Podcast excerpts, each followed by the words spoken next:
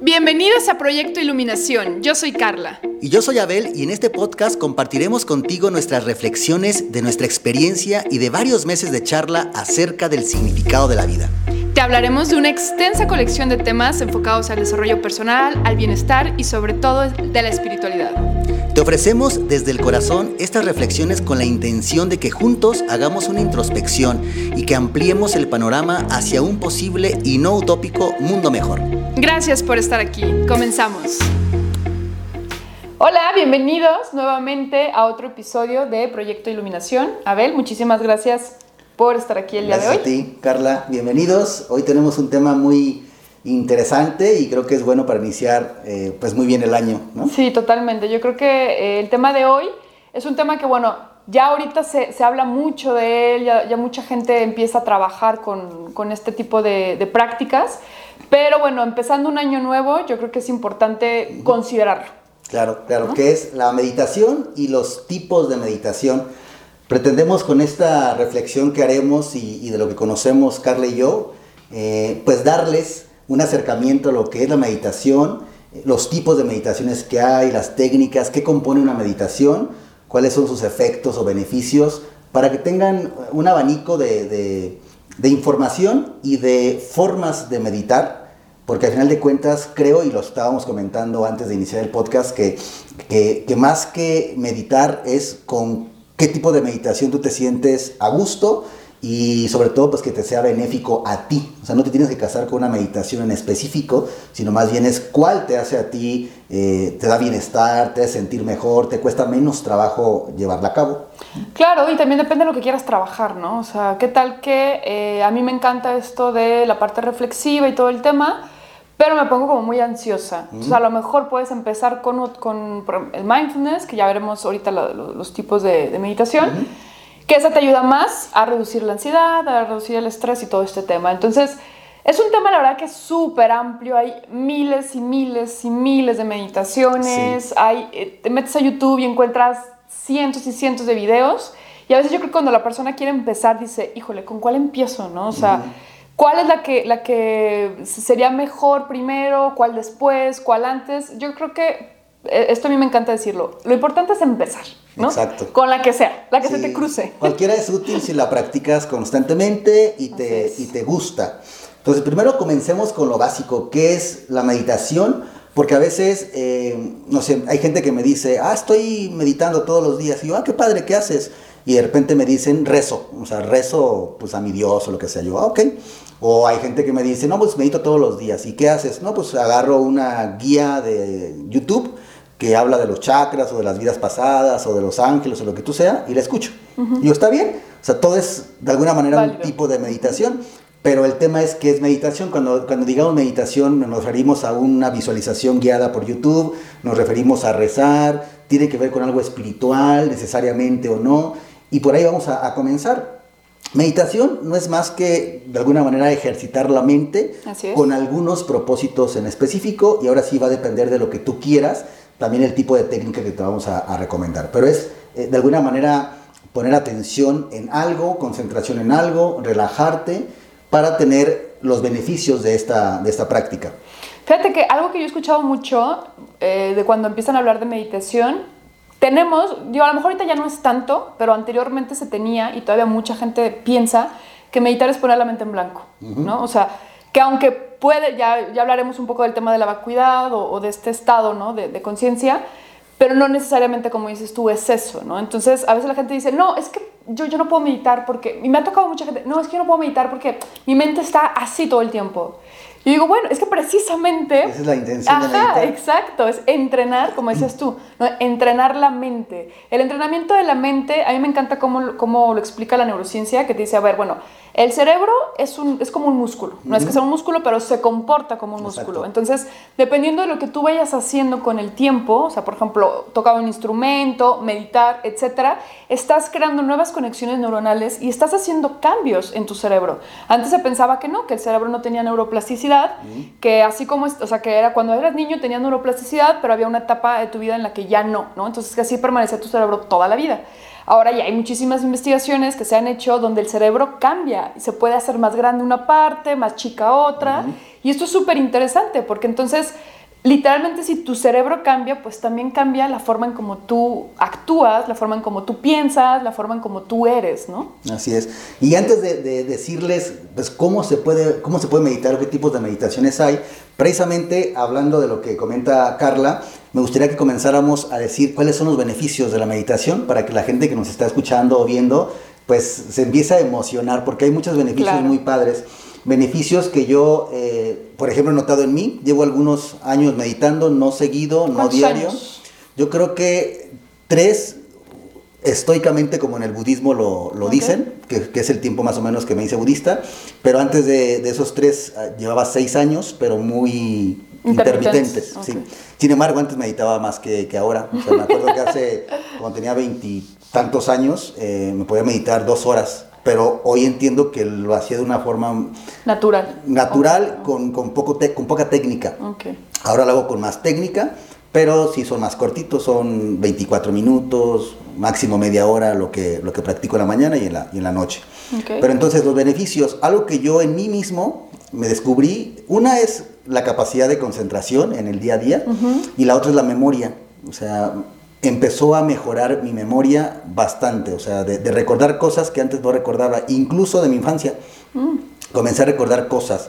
Y de eso se trata, incluso hay una técnica, que ya, iremos viendo los tipos de técnicas, pero hay una técnica eh, que se te pide que hagas para que logres eh, varias cosas que se pueden hacer en el budismo, incluso despertar en los sueños, que es la recapitulación, es decir, que recuerdes tu día, todo tu día en 5 o 10 minutos, ¿no?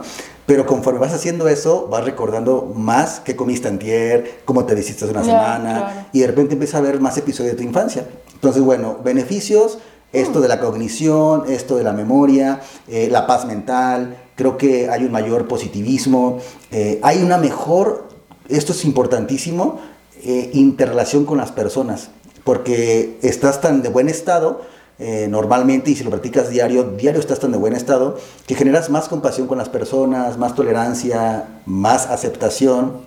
Y bueno, hay más beneficios. Tú compárteme los, los, tuyos. bueno, yo uno, uno, básico, porque ya vamos a ir viendo, este, bueno, igual lo comento de una vez, que dependiendo del tipo de meditación, pues son los efectos que se tienen, ¿no? Entonces, por ejemplo, Richard Davidson, que es un neurocientífico de Estados Unidos, él menciona que la meditación se compone eh, de dos caminos, ¿no? El camino amplio y el camino profundo. El camino amplio es como aquello que hacemos eh, meditaciones en YouTube, en las aplicaciones estas de Atentamente, o el de, ¿cómo se llama el otro? uno muy famoso que está poniendo mucho, que se hizo muy famoso ahorita, pero también es para meditar. Ya hay muchas aplicaciones para, para, meditar, ¿no? Y Calma se llama, creo. Ah, sí, sí, lo vi. Este, entonces, bueno, es el camino amplio donde estas meditaciones, digamos que la utilizamos para disminuir principalmente el objetivo es disminuir el estrés de la vida cotidiana en la que ahorita la mayoría de nosotros estamos inmersos, ¿no? Y el camino profundo es un camino donde, como tú decías ahorita, ya metes un poco más la parte reflexiva, ya metes un poco más de filosofía, a lo mejor, porque al final de cuentas es como una manera de ver la vida, es como una manera de esto del desapego, de la empatía, de la compasión y todo esto. Y el camino profundo, bueno, tiene dos niveles. Eh, el que nada más lo practicas, ya un poco más profundo, no nada más la meditación de calma de dos, cinco minutos. Y el que ya se hace monje o yogi, ¿no? Y todo este tema. El camino, el, amplio, uno de los grandes beneficios que la neurociencia ha demostrado es precisamente esto que tú mencionabas, que yo lo catalogo como la, la regulación emocional, ¿no? Es decir, somos, la mayoría de nosotros reaccionamos de manera impulsiva, ¿no? O sea, vamos caminando por la calle y ya se nos metió un carro, bueno, más bien vamos manejando por la calle y ya se nos metió un carro y ya estamos gritando, y ya estamos mentando madre, ya estamos diciéndole al otro, ¿por qué te metes? Y lo, y lo rebasamos y luego nos, le metemos, ¿no? O este, nos dice algo la pareja, nos dice algo el padre, nos dice algo quien sea y puede que luego, luego reacciones, ¿no? O sea, de manera impulsiva para defenderte. Ya, ya sabemos que, bueno, el cerebro va guardando recuerdos. Si tú te sientes amenazado, pues lo primero que haces es como tratar de defenderte, ¿no? Entonces, lo que ha hecho la neurociencia se ha dado cuenta que el, famoso mindfulness, ¿no? que es la meditación de atención plena, lo que ayuda es a que haya una mejor conexión entre el córtex prefrontal y lo que es la amígdala, que está en el sistema límbico, que es toda la parte emocional, ¿no? Entonces, habiendo una mejor comunicación lo que ellos mencionan, eh, John Kabat-Zinn, que fue como el, que empezó a, a, promover este tipo de meditación, que es budista, pero él empezó como a promover en Occidente y todo este tema, se dio cuenta que, una, la amígdala se hacía más pequeña. Con la práctica, la amígdala podía disminuir su tamaño. Y además había una mayor conexión con el córtex prefrontal. Y esto lo que hacía era que en el estímulo, o sea, tú recibes el estímulo externo y hay un tiempo, no, no, no son minutos ni horas, pero hay un tiempo para la reacción. Entonces hay un espacio más grande entre el estímulo y la reacción. Entonces ya no reaccionas de manera impulsiva, ya hay un espacio, aunque sea imperceptible, ya hay un espacio donde tu cerebro tiene la capacidad de que la amígdala le mande la información al córtex prefrontal y el córtex prefrontal diga, no es una amenaza, tranquilo, no pasa nada, ¿no? Entonces ya puedes reaccionar de una manera más tranquila. Y al final de cuentas es lo que hace la amígdala, ¿no? Es como el botón de pánico. Exacto. Entonces te manda el mensaje, pero pues ya no es el mamut. O sea, quizás es una persona que, es, que te pitó, pero no por eso... ¿Mande? ¿El mamut? Ajá, o sea... Ah, la amenaza, ok. La amenaza, ya no es el mamut de hace algunos cientos de años, no sé cuántos. Ya no es eso, o sea, ya es una amenaza, pero entre comillas más de significado que, que, real. Que real. pues la persona que te está pitando, el, el, tráfico o lo que sea, pues realmente no es una amenaza, pero como tú dices, la amígdala manda este, este mensaje de pánico y reaccionas pues muy, muy impulsivamente y muy rápido. Entonces meditar te da esa... Primero, estar en un estado diferente y, en segundo, tener este que dices, ¿no? Este pequeño espacio o pequeño tiempo que para el inconsciente es mucho. Claro. De alguna manera y te permite actuar con un poquito más de conciencia. Ok. Eso está muy padre. Eh, acá en el, en el budismo, y como yo lo veo, no quiere decir que así lo diga el budismo, hay como tres propósitos y los tres se pueden interrelacionar, pero están los tres y cada quien puede tomar de todas las técnicas que son un montonal en el budismo, las que más le convengan para cualquier propósito. El primer propósito es la paz mental. Y la paz mental trae todos estos beneficios que ahorita comenté, los cognitivos, la memoria, el ser más positivos, la compasión, el amor, eh, y por tanto, eh, evitar el estrés y todo este tipo de emociones que incluso son muy dañinas a nivel fisiológico, ¿no? psicológico, emocional y demás. Ese es el primer propósito, paz mental. En un siguiente nivel está el análisis y la resolución. Es decir, en el budismo se llama generar sabiduría, que es ver las cosas más como son y menos como aparentan. Y lograr eso realmente no es tan sencillo, porque estamos muy habituados a, ya hablamos de juicios la vez pasada, a enjuiciar y a significar todo. Por tanto, la segunda, el segundo propósito es analizar. Y tú puedes analizar desde una cosa, la que te estresó hoy en la mañana, y la, la, en tu meditación la tomas, la analizas, pero ya con un estado más compasivo, más tranquilo. Y objetivo. Y, objetivo, exactamente, y te das cuenta que realmente fuiste tú, tu interpretación, que no fue tan grande, y hay una resolución. Pero te hablo de cosas tan sencillas como algo que me estresó en la mañana, a cosas ya más complejas, y aquí es donde están todos los grados y niveles de meditación, y por eso hay tantas técnicas, porque para cada cosa eh, hay algo en el budismo, que eso me gusta, pero también es abrumador porque es demasiada información, hasta, hasta entender la vacuidad de tu ser, o sea, hasta entender dónde estás, hasta entender que tú mismo eres alguien que está vacío de significado pero que tú le das significado, que es el principio del ego, ¿no? O sea, yo soy tal. Pero cuando te das cuenta que estás vacío de eso, de alguna manera empieza a haber un despertar. Y es muy fuerte, es muy fuerte. De hecho, el primer ejercicio de un curso de milagros eh, de eso trata, ¿no? O sea, de quitarle el significado eh, totalmente. a todo lo que tú le das significado. Y de ahí hay un puente al tercer propósito, que mi maestro, que es Tony Karam, eh, que es el presidente de Casa Tibet, él, constantemente afirma lo siguiente, que es, pues no todas las técnicas te ayudan para todo y para el tercer propósito tampoco, o sea, hay que saber qué técnicas utilizar y por eso es muy recomendable desde el budismo acercarte a un lama que te vaya guiando. El tercer propósito de la meditación es despertar, iluminarte. Pero no lo puedes hacer, el tercero, no lo puedes hacer desde la tradición budista sin haber dominado el primero, que es la paz mental, en otras palabras, shamatha, que es la atención unipuntual, o por lo menos la atención y concentración en un, solo objeto, por ejemplo la respiración, es un primer entrenamiento que te da como calibrar tu microscopio, digamos, si quisiéramos, perdón, tu telescopio, si quisiéramos mirar muy lejos y muy bien, eh, ver la luna muy bien, tenemos que afinar. Ya que lo afinaste, es a dónde quieres ver, que sería el segundo tipo de meditación, que es el vipassana o el análisis o el ver las cosas como son. Cuando tú logras hacer estas dos y ya tienes cierto dominio sobre eso, que para algunas personas se requieren añales, añales eh, logras el tercero, que es la iluminación. Pero obviamente hay una guía que te va dando esto hasta entender la vacuidad de las cosas y, y demás. No te digo, es muy vasta la información, pero es el tercer propósito dentro del budismo de la meditación, el despertar, el iluminarte. Claro, fíjate que acá, eh, bueno, eh, la bibliografía que yo estuve analizando, bueno, que normalmente analizo, que es parte, como ya sabemos, ¿no? Parte científica y parte más espiritual, más mística y todo este tema. Y sí decía, bueno, la meditación realmente antes la gente lo buscaba para responderse un poco todas estas preguntas, ¿no? O sea, ¿quién soy? ¿A dónde, va, a dónde voy? ¿Qué significado tiene ¿no? mi vida? ¿no? ¿Qué, sentido tiene esto? Y ahora la, la, realidad es que como llegó a Occidente, empezó a llamar la atención y todo este tema, pues la ciencia se interesó. Fue como que, ok, vamos a ver qué hay ahí, ¿no? En, esa práctica, si es que todo el mundo dice que funciona y que va súper bien, pues vamos a estudiarla, ¿no? Entonces, digamos que hasta ahorita la neurociencia ha visto que los beneficios que tiene a nivel más emocional y psicológico, ¿no? Pero esto que tú dices es muy cierto, o sea, también es... A mí me gustó mucho cómo lo explica Richard Davidson en un libro que también se basa mucho en el budismo, eh, pero él estudió el Theravada, ¿no? la, escuela Theravada, y eh, él decía mucho que que lo que aprendió fue que la meditación, en última instancia, eh, el propósito es la transformación del ser. Y como tú dices, a mediano o largo plazo, la iluminación, ¿no? Entonces, al final hablamos de que la corriente de Asia viene con esta parte de la iluminación involucrada o como un objetivo de la meditación y la meditación como la herramienta, ¿no? Así lo, así lo entiendo. Y eh, la, la parte de más occidente, pues es nada más como una herramienta que puedes incorporar a tu vida para simplemente evitar eh, problemas, evitar emociones negativas, tristeza, depresión, ansiedad y todo este tema que ahorita nos acongoja mucho ¿no? a la sociedad. Totalmente. Incluso tú hablaste ahorita de una aplicación que se llama Atentamente.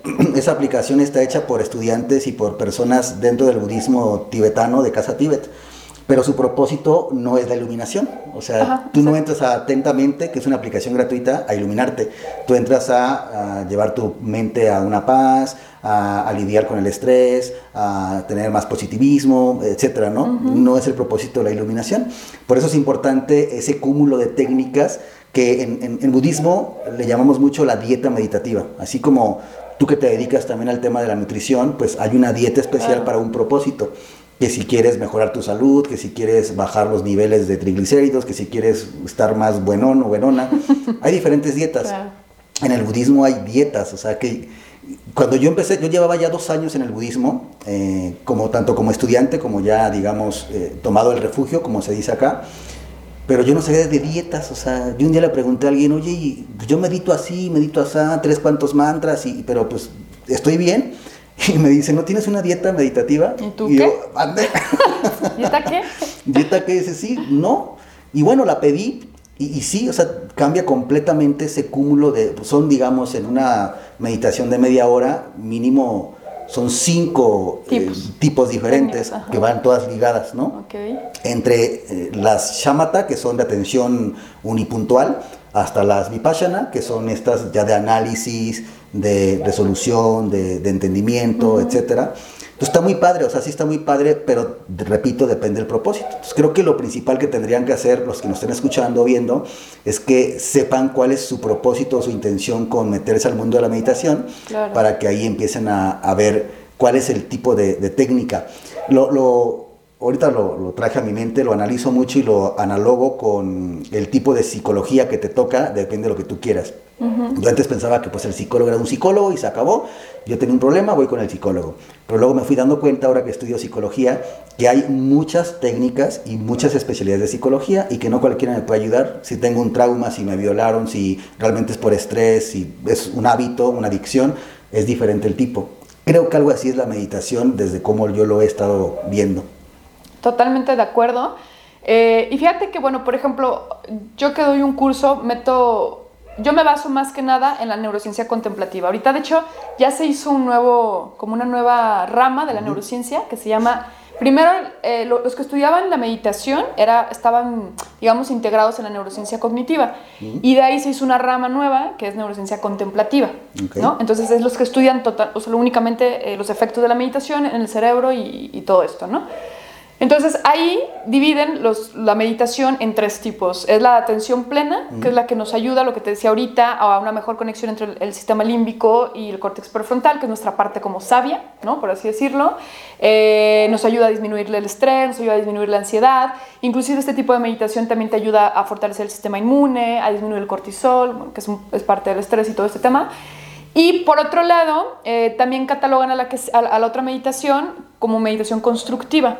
Esta meditación se basa en construir una cualidad, ¿no? Entonces, por ejemplo, ellos, hasta ahorita, por ejemplo, Richard Davidson y Daniel Goleman, trabajan mucho con la meditación de amorosa bondad, que es este, budista. Entonces, ellos dicen que practicando esa meditación, es los efectos son mucho más rápidos que la meditación de atención plena.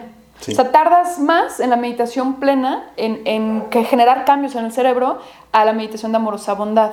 Porque, a mí me encanta esta frase que dice, parece que el cerebro y el ser humano están hechos para amar. Entonces es muy fácil recordar, ¿no? El amor. Por eso, Perdón, sigue, sigue. No, no, dime. Por eso tanto se enfatiza en el budismo y antes me daba, te lo juro, y lo digo sinceramente, flojeritis escuchar tanto la palabra compasión y que mediten la compasión. Yo, yo prefiero meditar en otra cosa que me haga superhéroe acá, super, ya, claro, poderoso y millonario.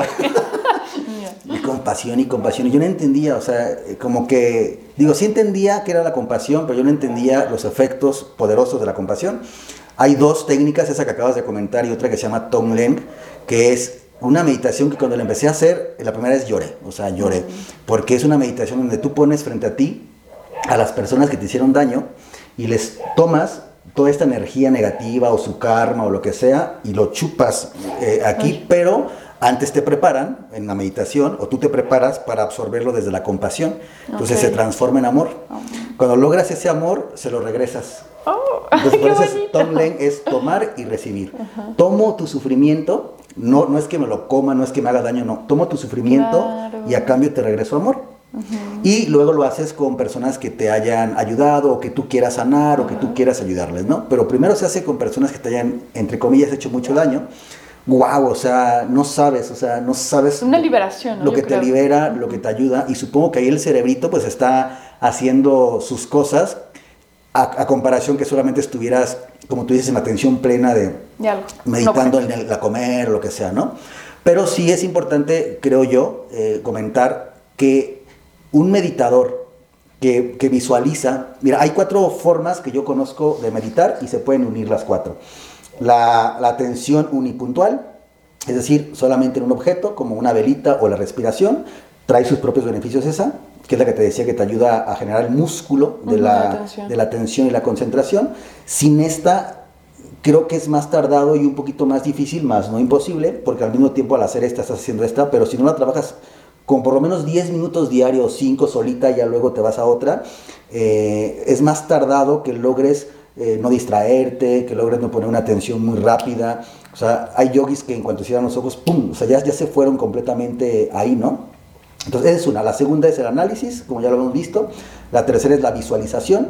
Tú puedes analizar y puedes eh, tener una atención unipuntual sin visualizar, o sea, sin tener, eh, no sé, leones o, una energía blanca, que esa es una tercera.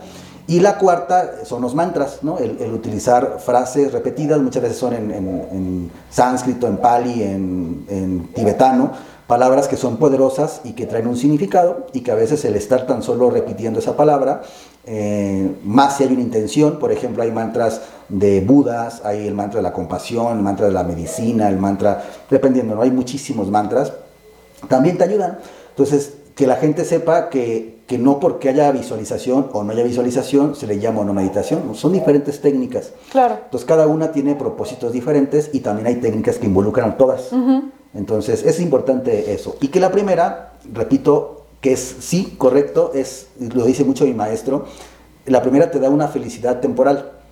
O sea, el, tan solo meditar una sola cosa te da una felicidad temporal o, una tranquilidad, pero no te libera del sufrimiento.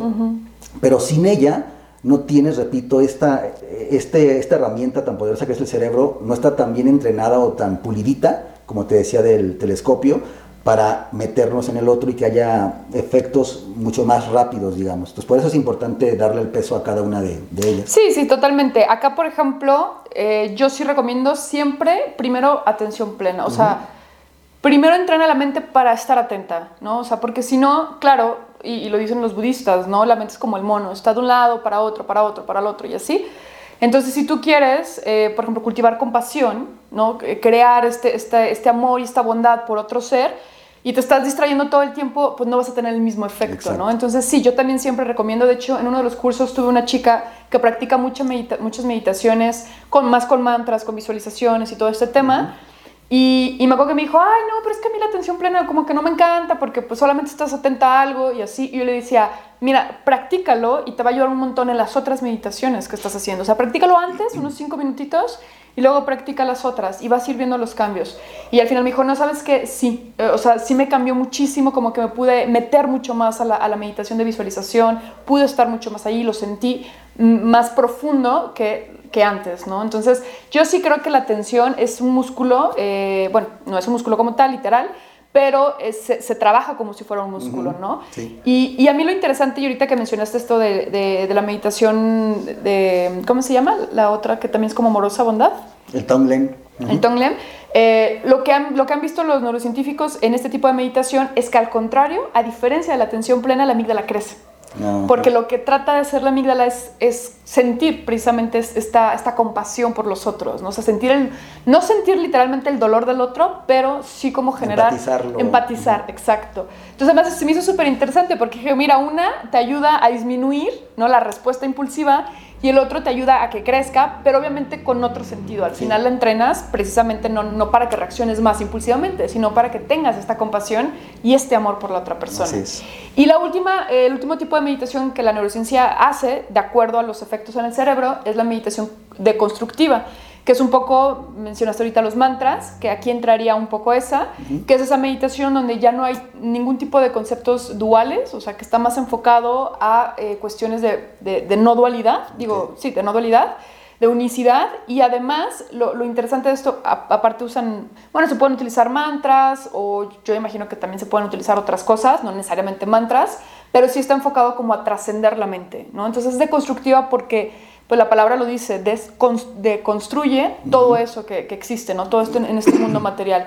Y eso se me hace muy padre. Ellos lo que mencionan es que este tipo de meditación lo que hace es te, te, te conecta, ¿no? O sea, te, ayuda a trascender la mente y a conectarte pues con todo lo que existe en el universo. Finalmente hay, creo yo, dos tipos de felicidad, digámoslo así, la felicidad, como lo decía, temporal y la felicidad genuina, así se le llaman en, en el budismo, que es pues una que ya está ahí. Le puedes llamar paz genuina o lo que tú quieras, ¿no? No importa la palabra, si es felicidad, paz o lo que sea, pero que ya es genuina en el sentido de que, entre comillas, es permanente. Entonces muchos dirían, ay, no se puede en este mundo tan caótico llevar una mente permanentemente feliz. Pero hay gente que lo ha logrado por lo menos ha habido estudios también científicos donde dicen, mira, este tipo, o sea, aquí no hay ni un ápice de estrés, no hay ni un ápice de, nada. Por ejemplo, Mathieu Ricard, que mm, fue, fue el primerito que por ahí dije, un, periodista dijo que es el hombre más feliz del mundo. Sí. Eh, cuando le preguntas a Mathieu eso, te dice, no, fue muy, fue muy buena onda el periodista con su frasecita, pero no conocemos a 7 millones de, de personas y son más felices que yo. Exacto. Pero, pero de que sí te puedo decir que yo no siento pues casi ya estrés, no hay tristeza, no, o sea, eso es verdad. Le han hecho estudios y demás y, ahí aparece, o sea, que, que, es muy difícil. ¿Por qué? Porque ya he meditado tanto, pero no solamente la meditación, por eso es importante, ahora sí, voy al revés, la unipuntual, sino en la compasión, en el amor y en el entendimiento de la vacuidad, que es las cosas no tienen significado, no por lo menos el que le damos, las cosas no son como son, son como aparentan. Entonces, el ir entendiendo la vacuidad o la unicidad, la no dualidad, te va llevando a esos estados cada vez más permanentes de, una paz, de una felicidad, o por lo menos, si bien no lo, no, lo veamos positivo, por lo menos no negativo, de ya no sufrimiento, de ya no... Eh, ira, rencor, todo eso, exactamente. Fíjate que a mí me gustó mucho cómo, cómo lo dijo Borja en un video que decía, las cosas no son buenas ni malas, son neutras. Nosotros tenemos siempre a decir que son buenas o que son malas, ¿no? Que lo que hablamos la vez pasada de los juicios. Y es cierto, llegas como, yo imagino, a ese estado donde es que no puedes etiquetar nada como bueno ni malo, las cosas simplemente son. Entonces llegas a esta aceptación profunda, por eso digamos que llegas a este estado de felicidad genuina, o sea, porque ya no hay manera de que algo te moleste porque sabes que no hay nada bueno ni nada malo, las cosas son, punto, ¿no? Y eso a mí se me hace increíble. de hecho, eh, Matthew trabajó mucho tiempo con Richard Davidson y, este, y él era biólogo molecular, ¿no? Dejó su carrera y se dedicó a ser monje, entonces es increíble lo que, lo que ha logrado y el mensaje que ha podido llevar a, un montón de gente. Así es. Bueno, antes de, ir cerrando, Carla, me gustaría que mm, diéramos algunos tips de cómo empezar a, meditar. Yo, por ejemplo, y hablando de Matthew Ricard, eh, acabo de ver una serie, bueno, un documental que está en Netflix, no recuerdo el nombre, pero está muy padre, creo que tiene que ver con el estrés.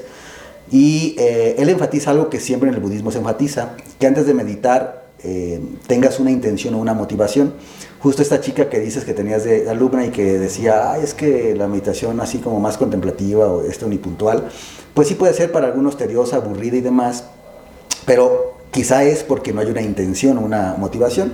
Entonces dice Matthew que él le dedica 30 o 40% de su práctica meditativa la intención o motivación, que considera que incluso puede llegar a ser más importante o empoderar tu práctica.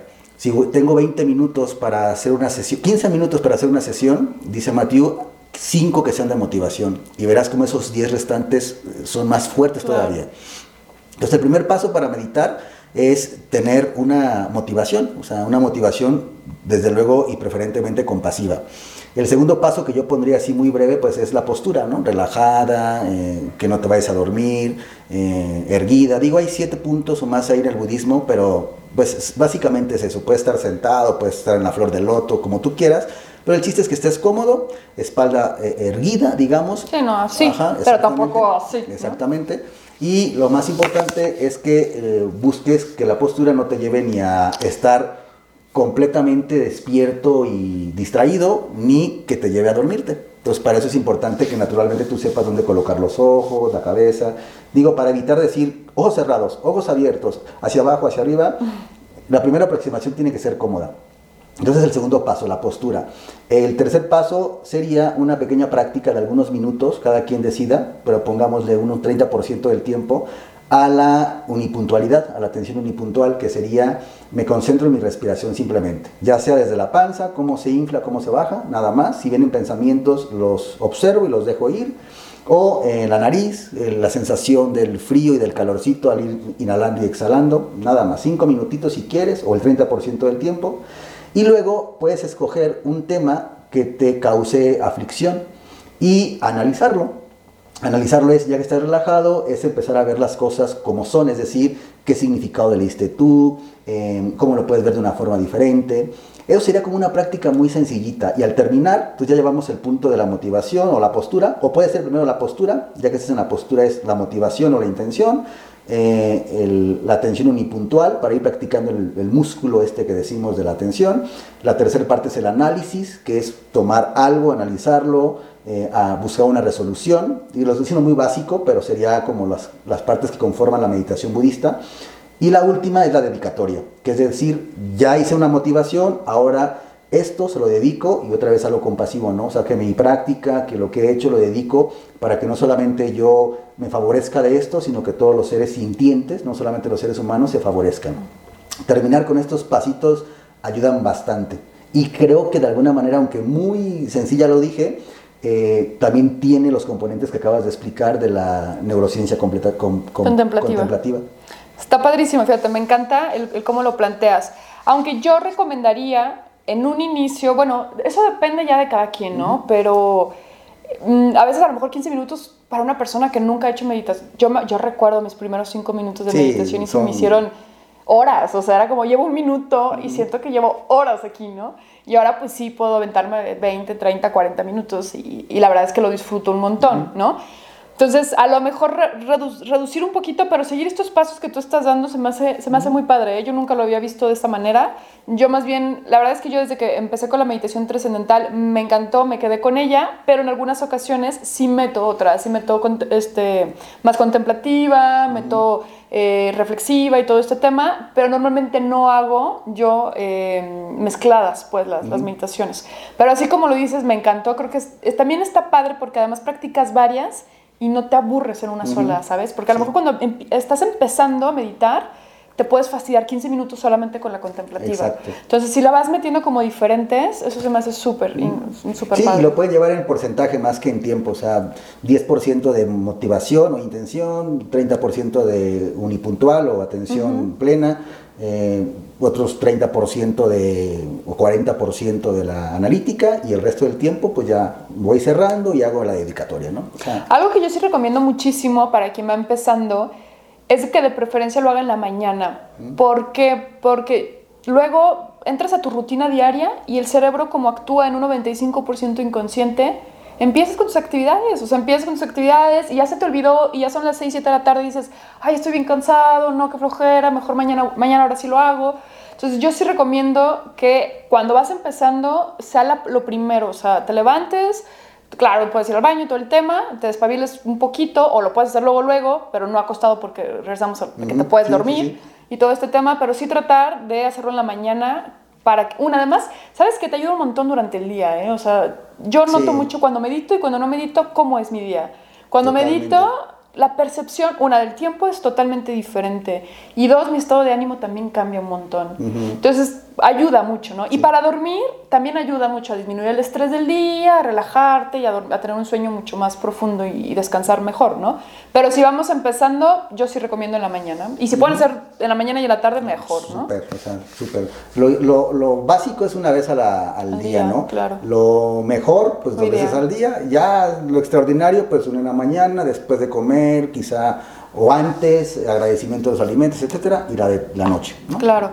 Y otra cosa que eh, a lo mejor también para los que nos están escuchando que nunca han hecho meditación, algo que también está padrísimo es empezar a hacer meditación activa. O sea, es decir, eh, vas caminando y vas sintiendo tus pies, cómo van tocando el suelo, el aire que te está tocando, escuchas el, el, el, lugar donde estás, o sea, estar muy consciente, yo creo que esa es la palabra clave, estar muy consciente del momento presente, de la hora, ¿no? O sea, no estar ni en el pasado ni en el futuro ni nada, simplemente estar aquí, lo puedes aplicar con los alimentos, lo puedes aplicar mientras caminas, lo puedes aplicar inclusive mientras tienes intimidad con tu pareja, mientras estás con tu pareja abrazada nada más, lo que sea, pero que en ese momento traigas tu conciencia a este, a este, al único momento que existe, ¿no? Que es el ahora. Eso también empiezo a practicar y créanme que les va a ayudar un montón. Y también entrenamos esto de atención, ¿no? el músculo de la atención. Exactamente. Pues como siempre les decimos, son nuestras reflexiones, nuestros puntos de vista, no se queden con esto. Claro. Pueden hacernos preguntas, investiguen más sobre los tipos de meditaciones. No hablamos específicamente de cuáles, dijimos algunas que conocemos, pero hay muchas, tienen diferentes propósitos y como dijimos al inicio, el tema es que comiencen a, hacerlo y que noten los beneficios, ¿no? Ya luego ven si les gustó esta o la del método Silva o la de la que tú quieras, ¿no? O sea, no importa, el, chiste es que lo hagas y que tengas beneficios para ti y para todos los, los, que te rodean. Claro, y algo bien importante, ya nada más para cerrar, es no lo vean como algo obligatorio, véanlo como una aventura, véanlo como algo curioso, ¿Qué, ¿qué voy a obtener de esto? A ver qué va a pasar. Y van a obtener muchas, muchas, muchas grandes y bonitas sorpresas. Así es, como siempre muchas gracias, eh, quedamos atentos a sus comentarios, a sus preguntas, si quieren que hablemos de algún tema en específico en otro episodio también estamos atentos, síganos, compartan este podcast y bueno, eh, nos vemos en la siguiente, gracias Carla. No, pues muchas gracias a ti Abel, cuídense. mucho. Bye. Chao.